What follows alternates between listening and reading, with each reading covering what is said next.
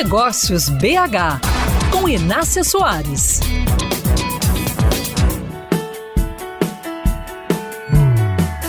Hoje eu quero falar sobre as influências que mexem com a gente e que podem ser determinantes para o nosso futuro.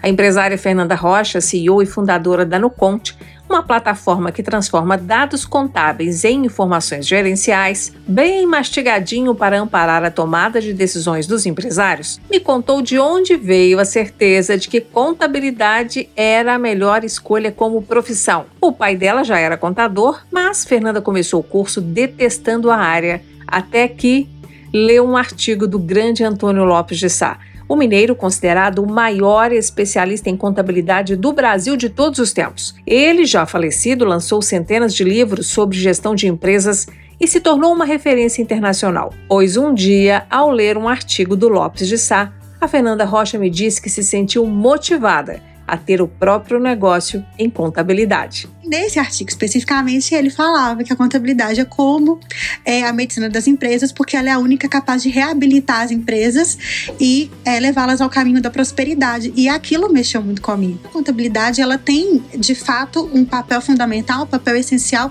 na vida da empresa. Então, assim como existe os cuidadores das, da saúde das pessoas, os contadores são aqueles que cuidam das empresas. Uhum. E aí eu comecei a gostar. O negócio da Fernanda já completou completou 10 anos de mercado e 2019 foi um marco por conta de um investimento Série A de 4 milhões de reais que a empresa recebeu para ampliar a base de clientes. A pandemia, que veio logo em seguida, pegou a empresa já revitalizando a plataforma e deixando o serviço ainda mais aplicável às rotinas dos contadores.